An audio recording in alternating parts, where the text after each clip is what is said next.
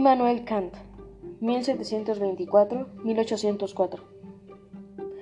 Como dice Henry Kant, en el mundo intelectual de nuestros días hay un Kant de los filósofos, un Kant de la divulgación científica y un Kant pedagogo o científico de la educación. Lo que aquí presento corresponde a sus lecciones sobre pedagogía dictadas durante una década, aproximadamente 1777 y 1787, y que fueron recogidas por Theodore Ring. Ted Ring. Necesidad de la educación. El hombre tiene necesidad de cuidados y de educación. La educación comprende la disciplina y la instrucción. Únicamente por la educación el hombre puede llegar a ser hombre. No es sino lo que la educación le hace ser.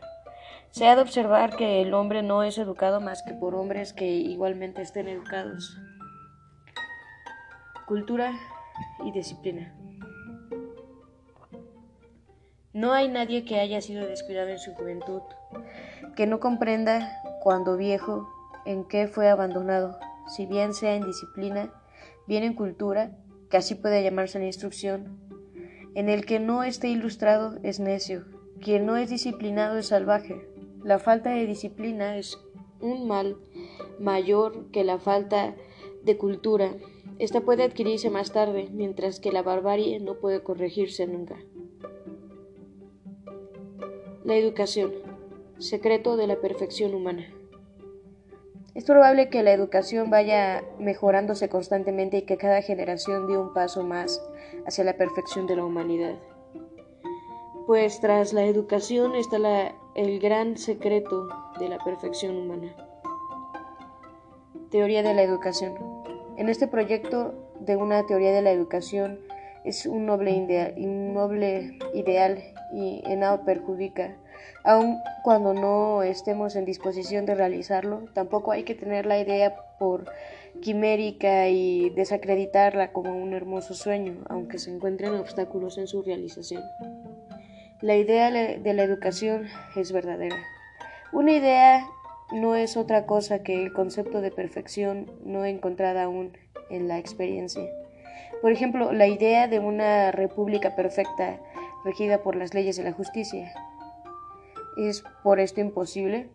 Basta que nuestra idea sea exacta para que salve los obstáculos que en su realización encuentre. ¿Sería la verdad una mera ilusión por el hecho de que todo el mundo mintiese? La idea de la educación que desenvuelve en los hombres todas sus disposiciones naturales es sin duda verdadera. La educación y la realización del bien. La educación es un arte cuya práctica ha de ser perfeccionada por muchas generaciones. Cada generación provista de los conocimientos de los anteriores puede realizar, conforme a un fin, todas las disposiciones naturales del hombre y conducir así toda la especie humana a su destino. La providencia ha querido que el hombre deba sacar el bien de sí mismo y le habló, por así decirlo, entra en el mundo. Yo te he previsto de todas las disposiciones para el bien. A ti te toca desenvolverlas y por tanto depende de ti tu propia dicha y desgracia. Los descubrimientos difíciles. El hombre puede considerar como los dos descubrimientos más difíciles el arte del gobierno y de la educación, y sin embargo se discute aún sobre ellas. La pedagogía, arte de la educación. El arte de la educación o pedagogía necesita ser razonado. Si ha de desarrollar la naturaleza humana para para que pueda alcanzar su destino. Los padres ya educados son ejemplos conforme a los cuales se educan sus hijos tomándolos por modelos. En el arte de la educación se ha de cambiar lo mecánico en ciencia. Un principio del arte de la educación que en particular debería de tener presente los hombres que hacen sus planes es que no debe educar a los niños conforme al presente, sino conforme a un estado mejor posible en, el, en lo futuro de la especie humana, es decir, conforme a la idea de humanidad y de su completo destino. Este principio es de la mayor importancia. Por la educación el hombre ha de ser, pues, disciplinado, Disciplinar es tratar de impedir que la animalidad se extienda a la humanidad, tanto en el hombre individual como en el hombre social. Así pues, la disciplina es meramente la, sumisión de la barbarie. Cultivado. La cultura comprende la instrucción y la enseñanza. Proporciona la habilidad, que es la posesión de una facultad por la cual se alcanzan todos los fines propuestos. Por tanto, no determina ningún fin, sino que lo deja a merced de las circunstancias. Prudente que se aparte a la sociedad humana para que sea querido y tenga influencia. Aquí corresponde una especie de enseñanza que se llama civilidad. Esta exige buenas maneras, amabilidad y una cierta prudencia, mediante las cuales pueda servirse de todos los hombres para sus fines. Se rige por el gusto variable de cada época. Así agradan, agradaban aún hace pocos años las ceremonias en el trato social, moral. El hombre no solo debe ser hábil para todos los fines, sino que ha de tener un criterio como con arreglo al cual solo escoja los buenos. Estos buenos fines son los que necesariamente aprueba cada uno y que al mismo tiempo pueden ser fines para todos naturaleza y libertad. Llegamos ahora a la cultura del alma que en cierto modo también se puede llamar física. Hay que distinguir la naturaleza de la libertad. Dar leyes a la libertad es una cosa muy distinta a formar. Bilden. La naturaleza, la naturaleza del cuerpo y del alma están de acuerdo en que se ha de impedir perturbar su recíproca educación. Cumplimiento del deber, amor a los demás, sentimientos cosmopolitas. Han de mirarse muchas cosas siempre como un deber. Una acción ha de ser valiosa para mí, no porque concuerde con mi inclinación, sino porque mediante ella cumplo mi deber. También se ha de desenvolver el amor a los otros y después los sentimientos como, cosmopolitas. Hay algo en nuestra alma que hace interesarnos a por nosotros mismos, b, por aquellos entre quienes hemos crecido, y c, por el bien del mundo. Se han de hacer familiares a los niños estos intereses, intemplar en ellos sus almas.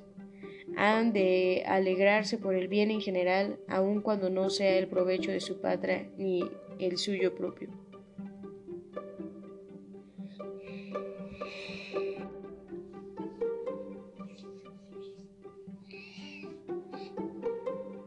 Anton Makarenko, 1888-1939.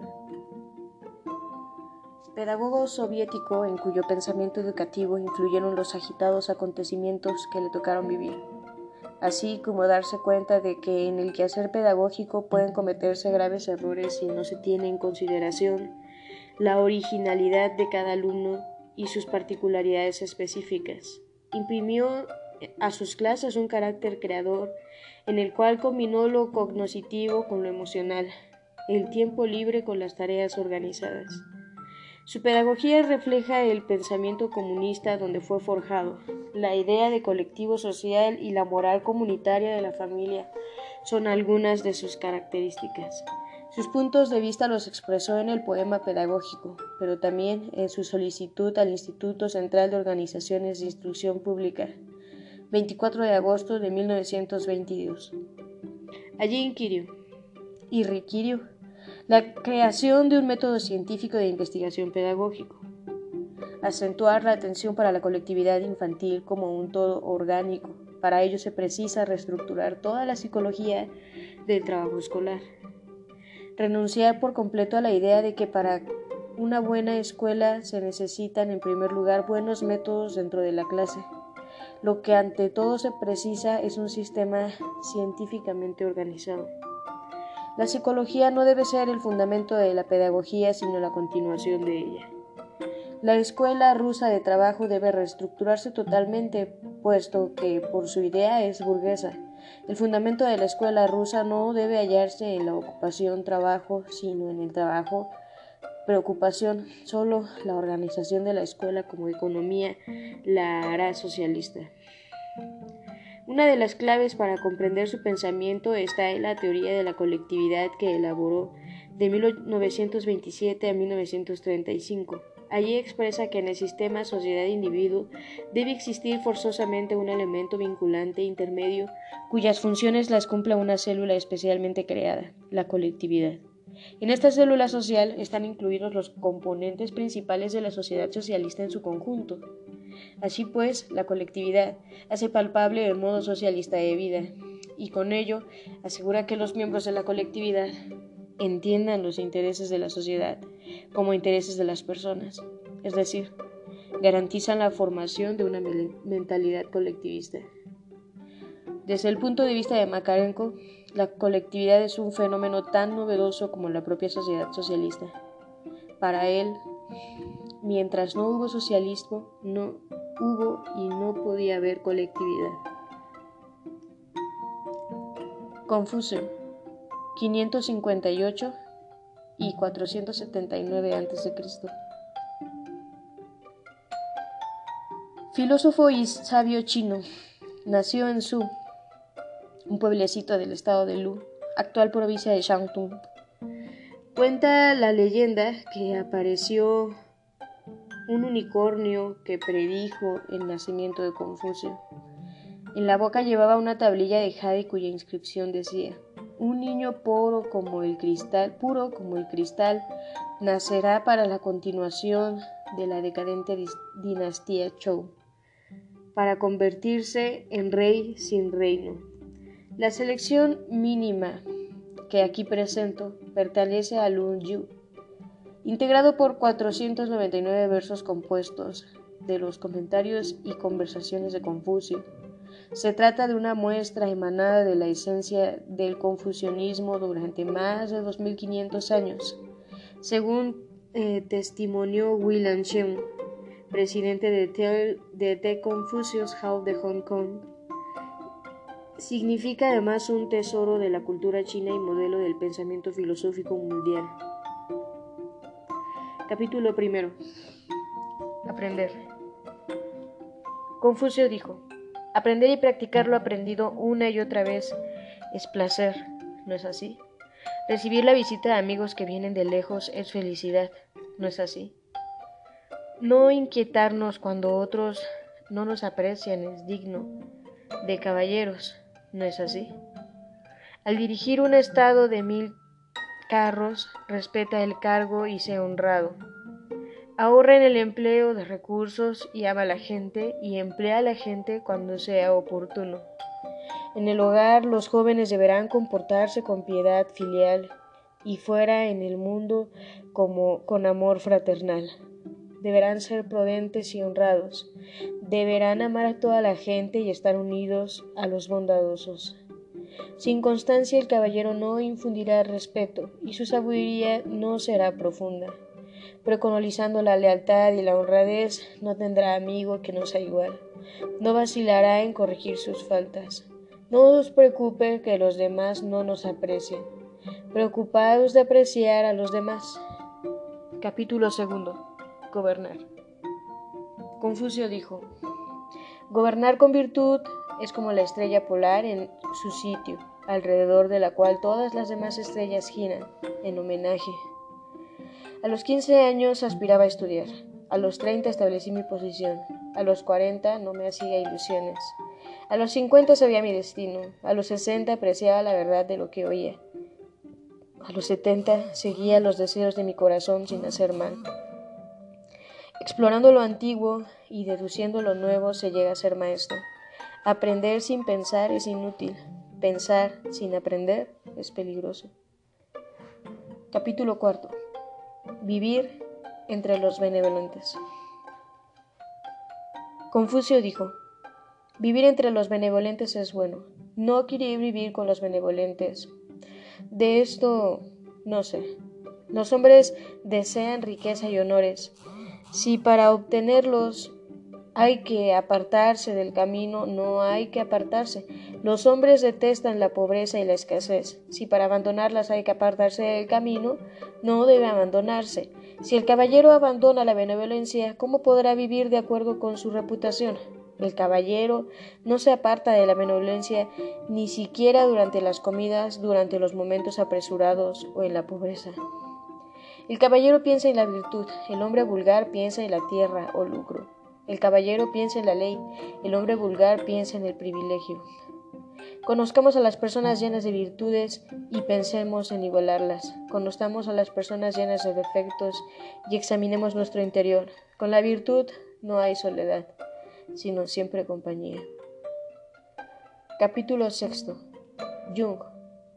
Confucio dijo, el justo medio como virtud es verdaderamente supremo. porque hace mucho que ha dejado de estar entre la gente. Los hombres viven con honestidad, los deshonestos viven perdonados por la fortuna. Es posible hablar de cosas superiores con hombres superiores. No es posible hablar de cosas superiores con hombres que son inferiores al promedio. Capítulo séptimo. Relatar.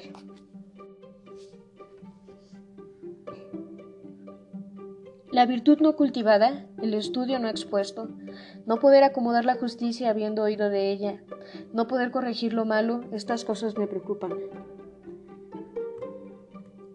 Aspiremos al camino, unámonos a la virtud, respetemos la benevolencia y descansemos en las artes. Nunca he dejado de enseñar incluso a alguien que llega con un pequeño manojo de carne seca. Sin determinación no puede haber sabiduría. Sin ansiedad para expresar las convicciones no puede haber iluminación. Comidas sencillas, agua para beber, brazo doblado como la almohada, ahí está la felicidad.